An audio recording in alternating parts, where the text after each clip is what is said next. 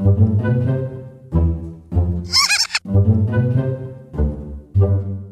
ja ein Ding. Geschichten Für Kinder. Hallo und herzlich willkommen beim Podcast vom Badischen Landesmuseum. Mein Name ist Judith Göre. Jetzt ist es nicht mehr lange bis Weihnachten. Traditionell gehen wir mit der ganzen Familie am Heiligen Abend zum Gottesdienst in die Kirche. Das ist jedes Jahr am 24. Dezember. Aber das weißt du ja vielleicht schon. In unserer Kirche gibt es dann am Heiligen Abend ein Krippenspiel. Da spielen die Kinder der Gemeinde die Geschichte rund um die Geburt des Christuskindes nach. Früher haben meine Kinder auch mitgespielt. Einmal hat mein Sohn einen Hirten gespielt.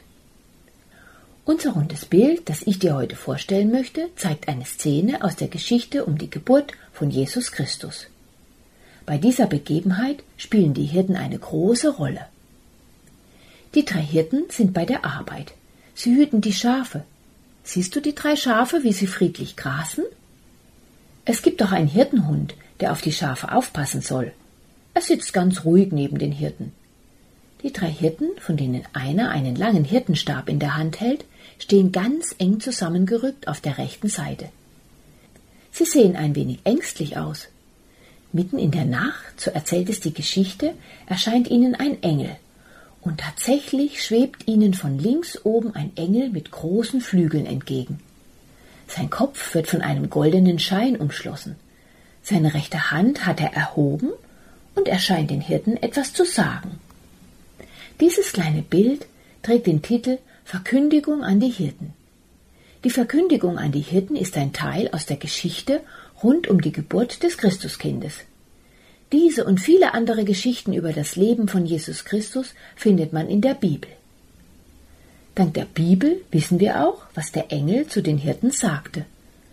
Moment, ich schaue mal nach.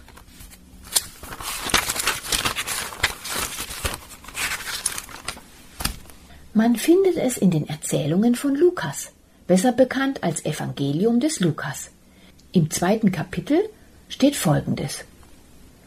Und der Engel sprach zu ihnen Fürchtet euch nicht, siehe, ich verkündige euch große Freude, die allem Volk widerfahren wird, denn euch ist heute der Heiland geboren, welcher ist Christus, der Herr in der Stadt Davids. Zum Glück habe ich lesen gelernt, so dass ich die Geschichte von Jesus auch immer wieder nachlesen kann. Die Bibel gibt es heute auch in deutscher Sprache. Doch das ist vor mehr als 740 Jahren, als dieses runde Bild entstanden ist, nicht selbstverständlich. Zur Zeit der Ritter konnten meist nur Gelehrte der Kirche lesen und schreiben.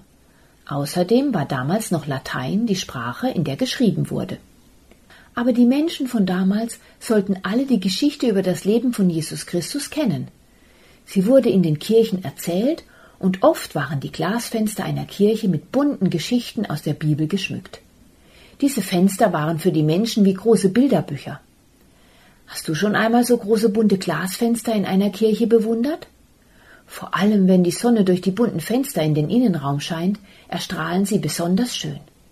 Das hat sicher auch die Menschen im Mittelalter sehr beeindruckt. Auch unser rundes Bild ist ein Glasfenster, das ursprünglich mal Teil eines großen Fensters war. Es hat einen Durchmesser von fast 50 Zentimeter und war wahrscheinlich in ein viel größeres Fenster eingefügt gewesen.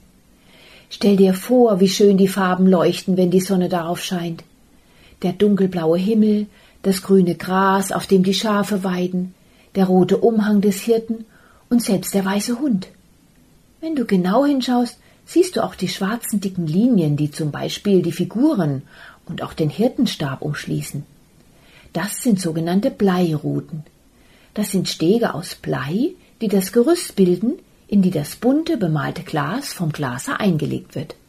Das ist eine richtige Puzzlearbeit. Es gibt hier im Museum noch drei weitere runde Glasbilder, die alle Szenen aus der Kindheit von Jesus zeigen. Alle Rundfenster haben den gleichen auffälligen runden Rahmen mit den goldenen und schwarzen Punkten. Möglicherweise stammen sie aus einer französischen Klosterkirche nicht weit entfernt von hier. Ganz genau weiß man das aber nicht. Dieses runde Glasfenster wurde auf jeden Fall in Straßburg gefertigt, denn damals war die Stadt ein Zentrum der Glasmalerei hier am Oberrhein. Für heute verabschiede ich mich und ich verspreche dir, demnächst werden wir die Hirten wieder treffen, denn sie gehen nach Bethlehem und suchen das Kind in der Krippe.